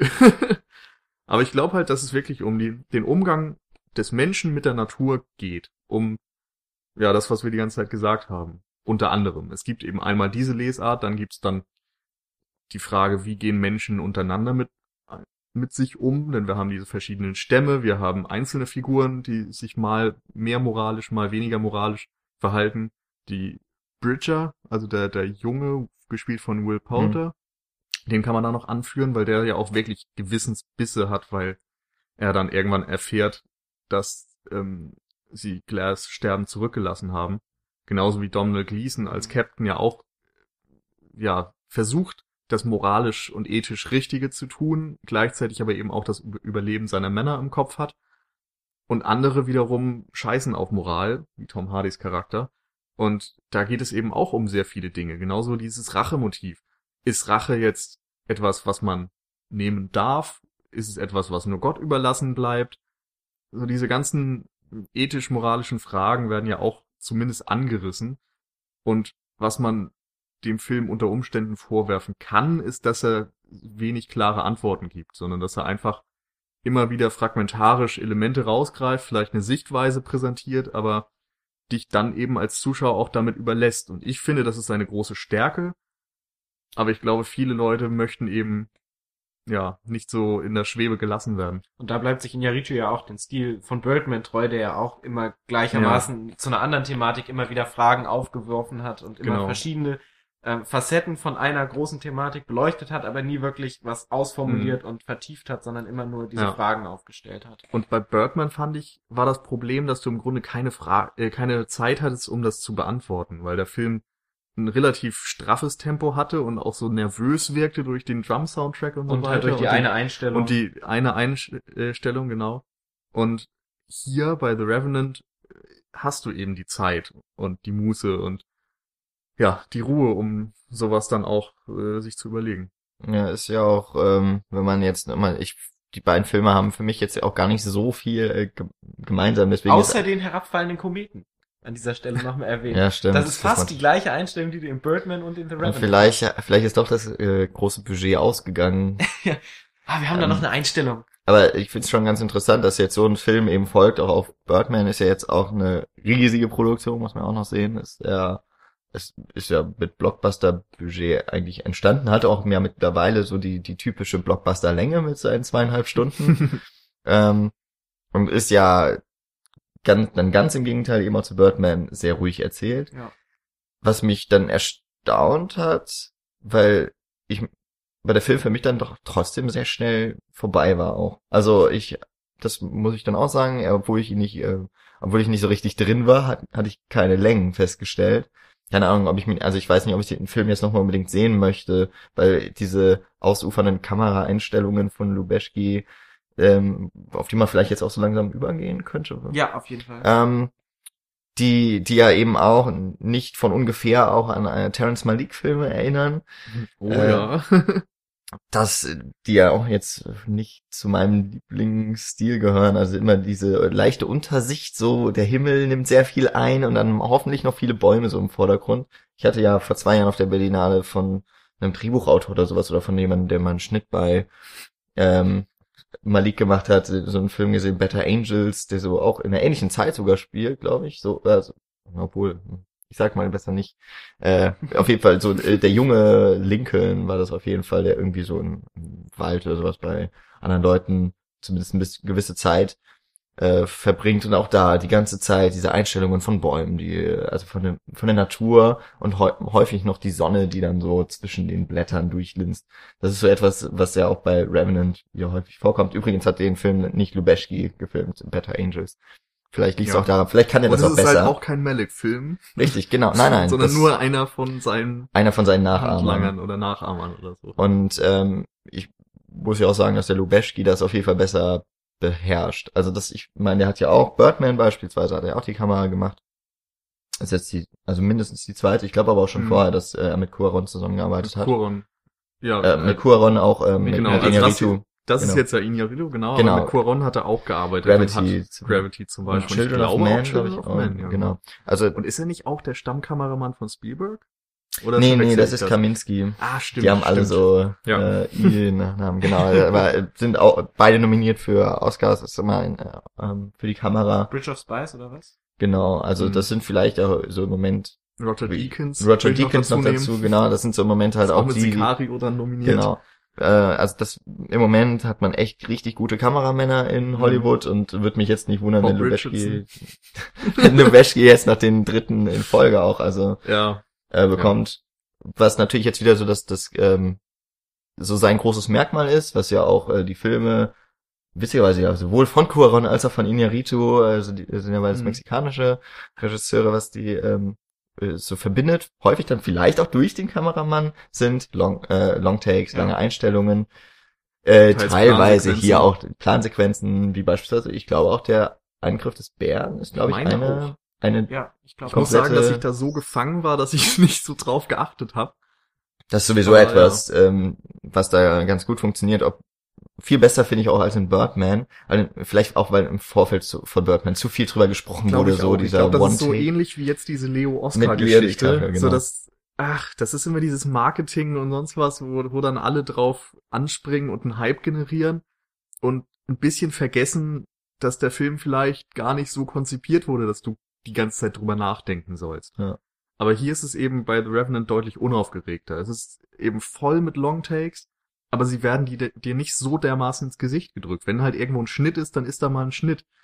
Und die sind auch so gut gesetzt, dass wenn du im Geschehen gerade drin bist, dass du vielleicht auch gar nicht merkst, dass da ein Schnitt passiert, weil, ja, weil sie Genau. einfach sehr gut gelöst haben. Also, ähm, gerade der Anfang ist ja schon mal echt krass. Also ich glaube, damit kann man ganz gut auch die Kamera einfach beschreiben, weil sie da so das, eigentlich auch so das Typische, was halt in der Plansequenz häufig gemacht wird, man bindet ja eine Kamera dann, entweder man bleibt bei einer Person, äh, so ein Beispiel dafür wäre die, die Normandie-Szene in oder die, die Szene aus Children of Men, äh, dieser Mhm, Häuserkampf, ne, die eben äh, vor allem an Clive Owen immer Kann man denkt, sich aber alles sich in auch Plansequenzen-Podcast. Hardboiled. Hardboiled. Alles im Plansequenzen-Podcast ja, genau, anhören. stimmt, haben wir ja schon Ja. Äh, Und im besprochen. Hardboiled Podcast reden wir auch über die Plansequenz in Hardboiled. Hardboiled. Um nochmal den Titel Hardboiled, Hardboiled, Hardboiled. Ja, gut. zu sagen, hat. Plansequenz. Ähm, Ja. Was, äh, also entweder macht man ja sowas oder man geht so von Station zu Station Mhm. und das macht eben Lubeschki jetzt da in dem Anfang, das ist dann der Angriff. Wie zum Beispiel auch in The Raid 2. Auch guter Film. Mhm. Die, die Gefängnishof. Äh, Genau. Hof- Ja, oder Szene. Donnie Darko, die, die Szene in der Highschool, die ja, Ja. auch von Person zu Person springt und damit so dieses Bild der Highschool zeigt. Und in dem Fall ist es jetzt aber vielleicht sogar noch mal ein bisschen krasser, weil es noch mal alles größer ist. Ähm, es ist der Angriff der Indianer auf die, äh, auf die Trapper, so heißen die ja, glaube ich, ne? Mhm, die ja, die ja. Äh, Jäger, die die Pioniere. Naja, Pioniere sind's ja nicht, weil sie bauen ja nichts auf. Das sind ja die Leute, Ja. die halt Aber Fälle halt diese Pelzjägergruppe. Genau. Ähm, die da angegriffen werden, was dann damit endet, dass ja sie sich auf das Floß oder auf das, äh, auf den Fluss retten.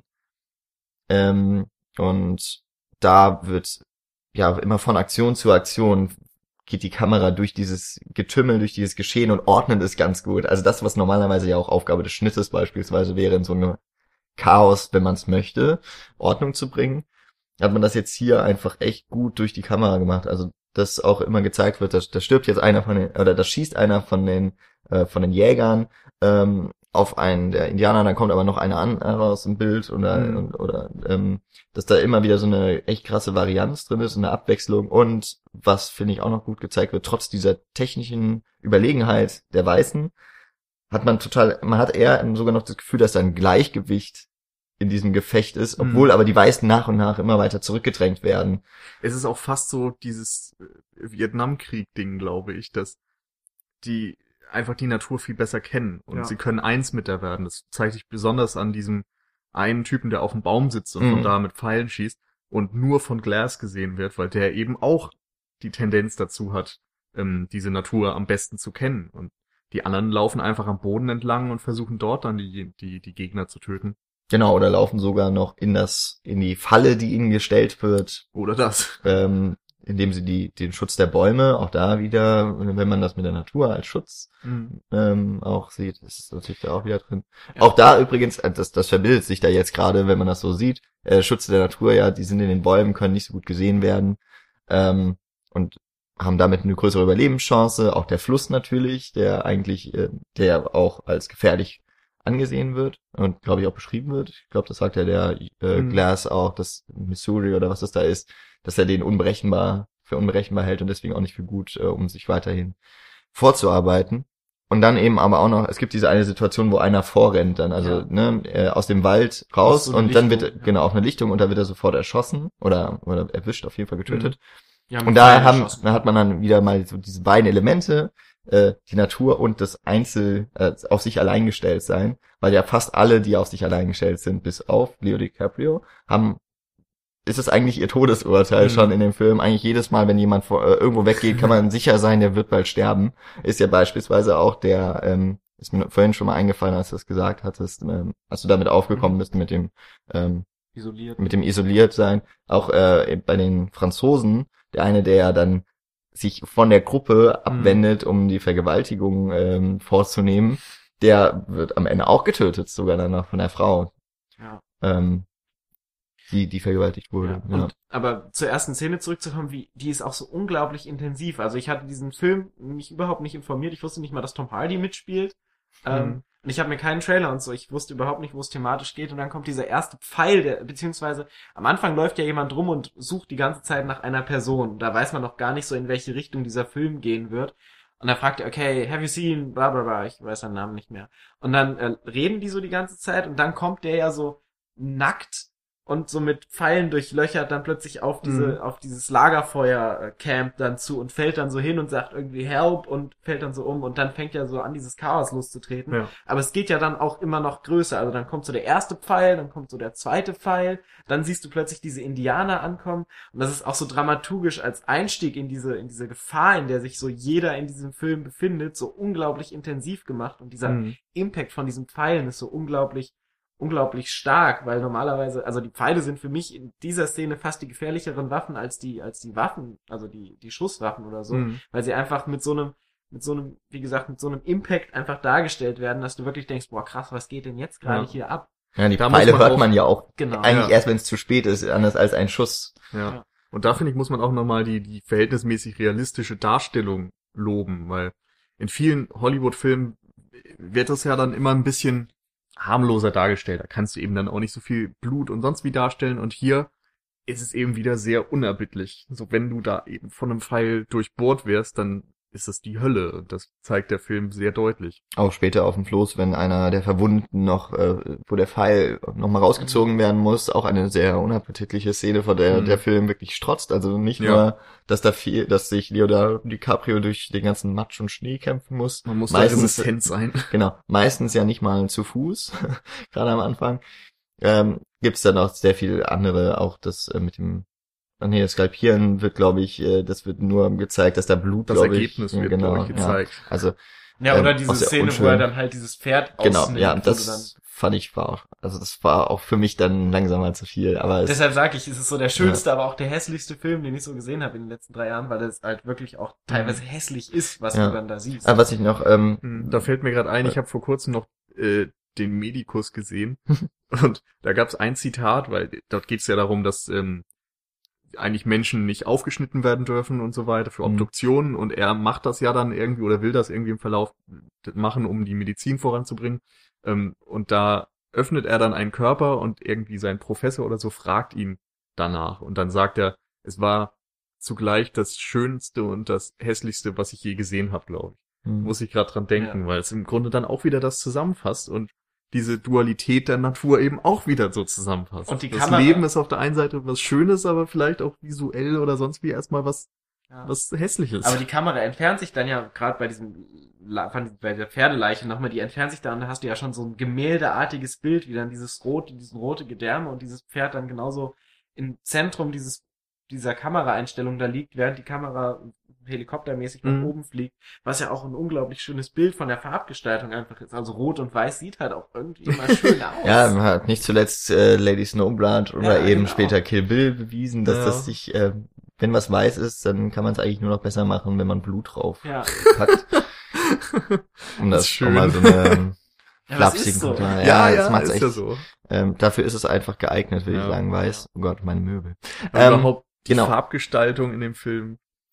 Was ja bei dem Film jetzt auch, äh, wir hatten im letzten Jahr, wenn man Birdman noch bei uns dazu nimmt, der ist ja glaube ich 2003, warte mal, 14 war glaube ich ja schon in Amerika, aber da hatten wir halt diesen diesen Versuch des oder einen einen gefakten One Take, aber ähm, eben ein ein Film ohne Pause quasi. Victoria war dann ein richtiger äh, ein ein One Take.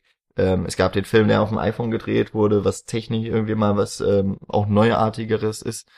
Und jetzt hat man halt mit Revenant, was man echt, äh, was mich dann auch sehr interessiert hat bei dem Film, das, der kommt komplett ohne künstliches Ja. Licht aus.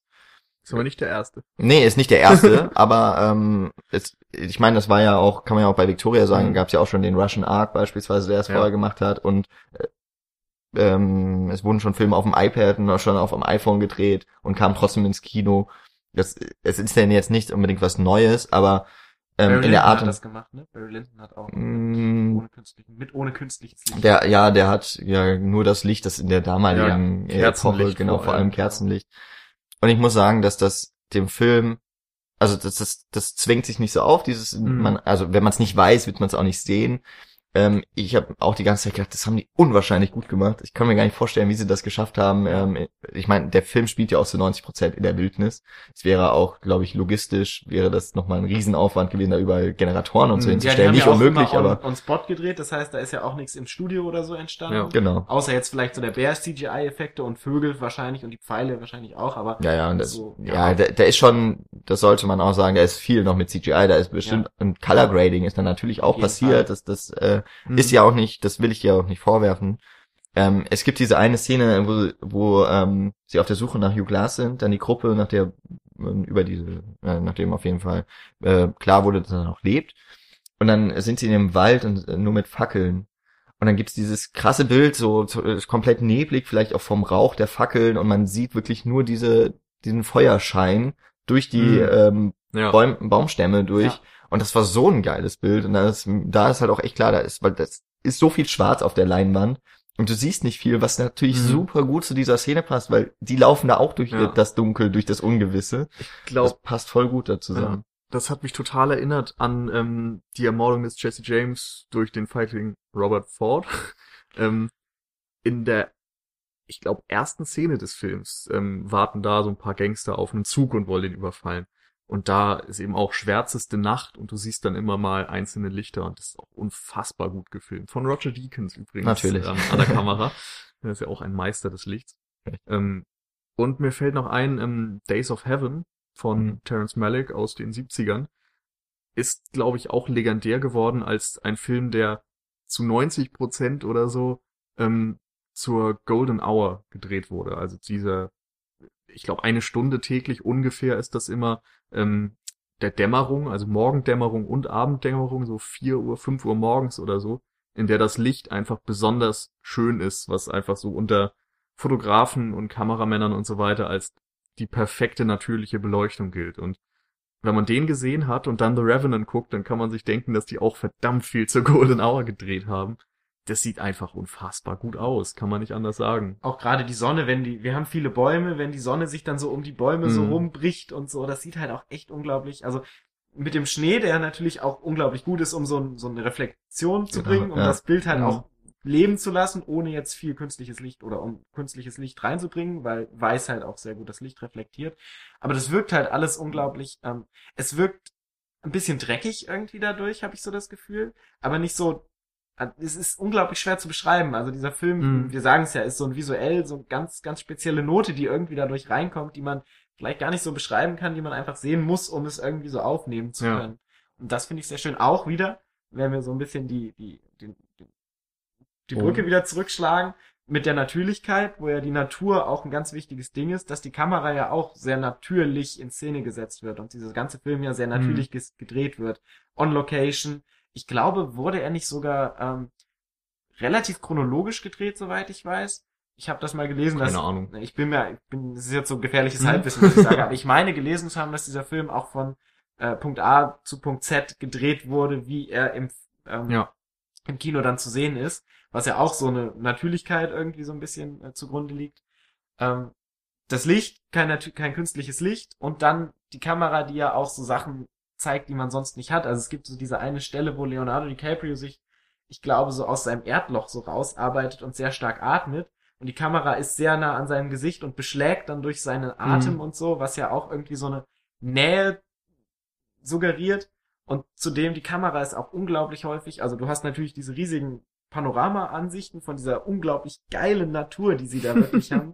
Ähm, du hast aber auch extrem viele Kameraeinstellungen, die sehr nah am Boden sind, die dann sehr viele, also die, ich glaube, das ist die erste Einstellung im Film, die auch über so einen Sumpf, über so ein Wasser Ja. in so eine, Mhm. in so eine Sumpflandschaft irgendwie so übergeht, wo dann die Stapfen von, von den, von Glass und von Hawk und so dann in das Bild reinlaufen, aber du hast sehr viele Kamerafahrten, die sehr nah am Boden irgendwie sind im Vergleich. Und vor allen Dingen Leonardo DiCaprio bewegt sich ja die Hälfte des Films nur am Boden irgendwie. und dementsprechend ist es natürlich auch so. Aber auch so eine, so eine, eine Groundedness, äh, wie sagt man auf Deutsch? So eine Bodenhaftigkeit, die dieser Film irgendwie dann auch auf so einer visuellen Ebene suggeriert und Okay. der Natur nahe eben. Ja, wobei ich jetzt sagen würde, bei Bodenhaftigkeit, äh, da erlaubt sich der Lubeschki dann aber mit Erlaubnis natürlich von Inarito schon ganz schön viele Spielereien. Also, ja. ne, also so, ich würde Und er sagen, zeigt ja genauso oft den Himmel. genau, genau, ja. genau, meistens ja trotzdem dann noch vom Boden aus sogar direkt. Äh, Ja. aber was vielleicht, man könnte noch ein großes Loblied da jetzt auf die Kamera ähm, singen, aber ich glaube, es ist auch schwierig, ähm, gerade sowas Visuelles jetzt in Ja. einem Audiomedium hier ähm, rüberzubringen. Aber Aber vielleicht könnte man dann noch passenderweise kurz zumindest noch über Tonmusik, weil ich glaube, Mhm. dass auch gerade der Anfang, das darf man Ja. es wird so häufig, mache ich selber übrigens auch, ich, ich blende das so häufig aus, wenn ich dann über so geile Szenen rede, dann ist es meistens so, ähm, die Kamera war so geil und dadurch hat man sich so reingefühlt, wie jetzt der, die Anfangsszene, fast alle Szenen, die wir bei dem Plansequenz-Podcast besprochen haben. Und, und dann vergisst man, dass diese Immersion, die dann ja meistens damit so in Verbindung gebracht wird, auch vor allem noch durch den Ton begünstigt wird, wenn es denn überhaupt gewollt ist. Ja. Aber äh, ich habe noch was. Ja, ich wollte nur noch ähm, einen weiteren Malik-Verweis bringen. Oh Gott. Ja, sorry. ich weiß, es nimmt ein bisschen Überhand. Aber es ist wirklich bei The Revenant unglaublich, wie sehr der sich an Terrence Malick orientiert. Ich habe vor relativ kurzer, kurzer Zeit mal wieder The Thin Red Line gesehen. Der schmale Grat heißt er auf Deutsch. Ähm, dort geht es um den Zweiten Weltkrieg und den Kampf irgendwo in Polynesien oder so, also so in, in der Karibik oder Pazifik. Oh, ich kann, ne, Geografie und so, Halbwissen keine und so. Ahnung. Aber es sieht so äh, typisch grün, bunt, Urwald, wunderschön aus.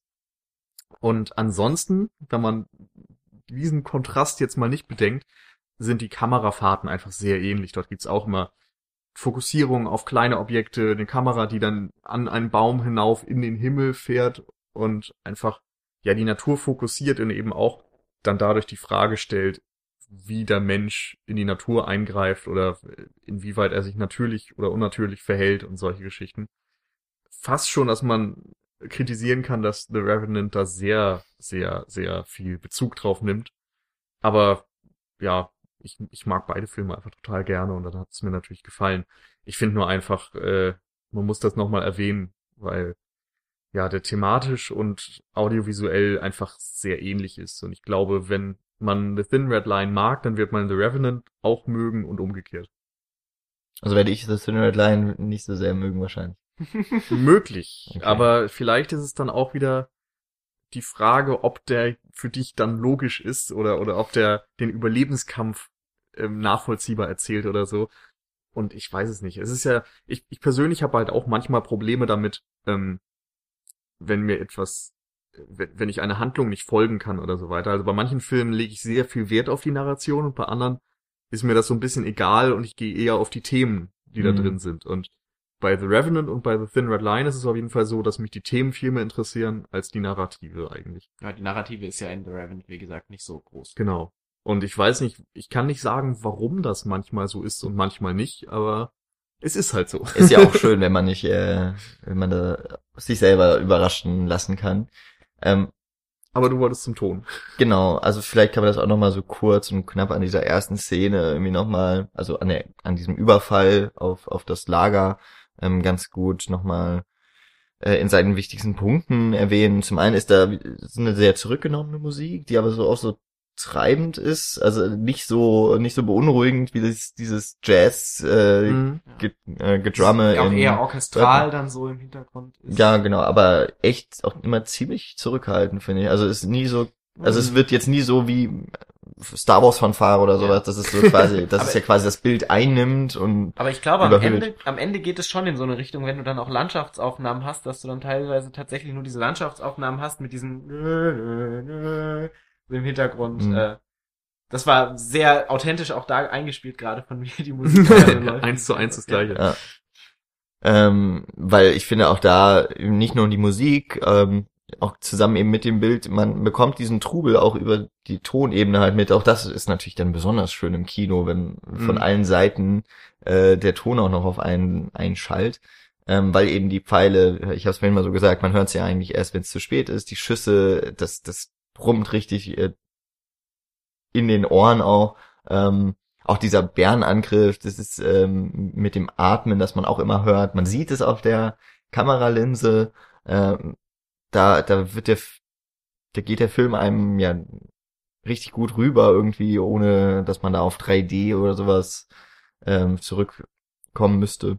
Und auf der anderen Seite ist dann halt Stille auch nochmal ein ganz anderes Element. Also du hast gerade so in dieser ersten Angriffsszene dann auch eine Stelle, wo es dann ganz kurz relativ ruhig ist, wo die Indianer sich alle verstecken und so die Gefahr völlig nicht zu orten ist und alle so völlig irritiert rumstehen und so wagen, okay, wo ist es denn jetzt? Und dann kommen dann wieder diese Einpraller. Ich glaube, das ist dann der Moment, wo der eine dann rausrennt und dann von den Pfeilen erschossen wird Mhm. und so. Und dass ja auch Ton wichtig ist, ja auch für den äh, innerhalb des Films, hat mir jetzt auch schon erwähnt, Tom Hardy hat, ähm, als der Sohn von DiCaprio rumschreit, hat er die Befürchtung, dass es gehört wird. Er ähm, schiebt ja auch Hugh Glass die Schuld zu, dass sie von den Indianern am Anfang gefunden wurden, weil er ja noch ein äh, noch auf der Jagd ist und einen Hirsch oder sowas erlegt. Und ähm, das eben auch das als als Indikator oder als ein ähm, ne, Indikator ist es nicht, als ein Hinweis. Ähm, Ja, oder als er dann jammert die ganze Zeit, weil er so verletzt ist, der Leonardo DiCaprio, da ist er ja auch anlockend quasi für die Indianer. Weil genau, wenn als er noch, als er, wird- ja genau, da, da auf jeden Fall noch. Äh, und später, wo er ja gar nicht reden kann. Ja. Ähm, also es wird schon auch damit äh, gearbeitet mit dem Ton. Das fand ich auf jeden Fall auch eine, eine sehr lobenswerte Erwähnung. Deswegen sowieso so auf der, wie gesagt, auf der technischen Ebene kann ich dem Film überhaupt nichts anhaben. Ähm, ich finde ihn auch deutlich runder als eben beispielsweise Birdman. Das, es geht viel mehr Hand in Hand mit dem, was vielleicht auch gerade eben nicht erzählt wird. Mhm. Der Film will viel mehr visuell machen und hat eben darin eigentlich mehr seine Stärken. Ähm, wodurch ich eben auch sage, der, ist, der gefällt mir auch viel besser als Birdman. Aber ist, ich es hatte fehlt auch, halt noch was. genau, bei mir ist es äh, ist der Funkel dann eben nicht so übergesprungen. Ja. Ja. Ich glaube, Also sind wir schon beim Fazit, oder? ja, ich, weil ich glaube auch äh, über, wir wollen über DiCaprio Mhm. nicht reden. Ich habe auch alles mal irgendwo in Kommentare geschrieben, was ich dazu zu sagen hatte. ähm, und ansonsten, genau. Liegt ja sowieso Ähm, nicht in unserer Hand. Also ich würde noch ganz kurz gerne über das Ende sprechen, Hm, okay. weil es da auch irgendwie ein paar Diskussionen gab, soweit ich das mitbekommen habe.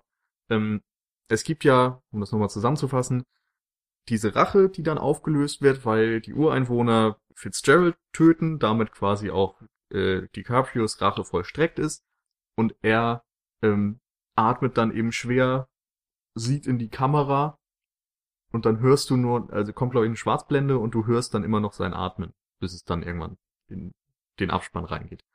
Ähm, ich habe da einerseits den Kritikpunkt gehört, dass einige wollten, dass er jetzt aufhört zu atmen, weil die Rache ist zu Ende erzählt, jetzt kann er ja sterben gehen. Ja, irgendwann hört er ja ohnehin Ähm, auf zu atmen.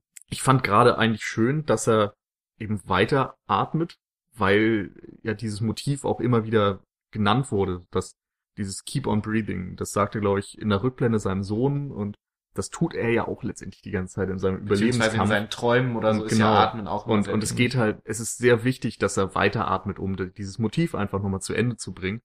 Und es zeigt eben in dem Fall dann auch wieder als Subtext oder so, dass äh, die diese Leistungsfähigkeit des menschlichen Körpers oder was auch immer, dass man einfach immer weitermachen kann und diese Entschlossenheit nicht verliert. Und das fand ich irgendwie war ein schöner runder Abschluss. Ähm, Außer, und- dass er in die Kamera guckt. und das ist eben noch was anderes, genau. Da wurde ja auch viel drüber diskutiert. Ähm, für mich, ich hätte es nicht gebraucht, definitiv nicht. Ich fand es aber auch nicht so schlimm und würde einfach davon ausgehen, dass es jetzt eben so an uns ist.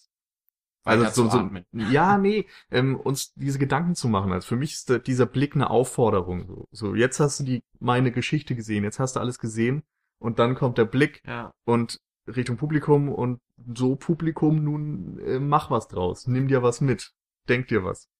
Ja. Und insofern fand ich es jetzt auch nicht weiter schlimm. Ich fand das so, ja, okay. ich, man könnte es als Übergang sehen, das wäre allerdings mit dem Keep on Breathing ein bisschen konträr. Ähm, dieser Blick auf uns, äh, die Leinwand durchbrechen, das Leben durchbrechen, er stirbt in dem Moment. Mhm. Wäre irgendwie, dann, dann hätte das irgendwie eine Motivation, hatte es für mich jetzt so nicht. Und Ja, also es ist, ich würde es auch als ein bisschen unmotiviert auf jeden Fall beschreiben und kann dann auch Vielleicht- sehen, warum Leute das nicht so toll finden.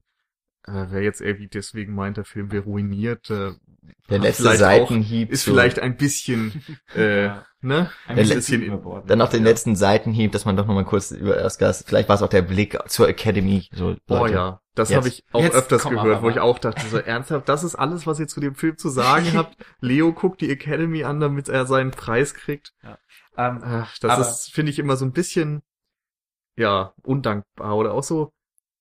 Du hattest vorhin auch irgendwas gesagt, also, dass die Leute sich aufgeregt haben, von wegen, er hätte ja sein Fleisch mal braten können. So dieses picky äh, Kritik-Dings, ich weiß nicht, wie ich es nennen soll, aber so, dass Leute so kleinkariert sind und nach irgendwelchen blöden Sachen suchen, um sich darüber lustig machen zu können, anstatt zumindest mal einem Film ernsthaft zu begegnen und sich ernsthaft damit auseinanderzusetzen, finde ich ehrlich gesagt ziemlich nervig momentan, dass es so eine Kultur geworden ist irgendwie. Das Internet.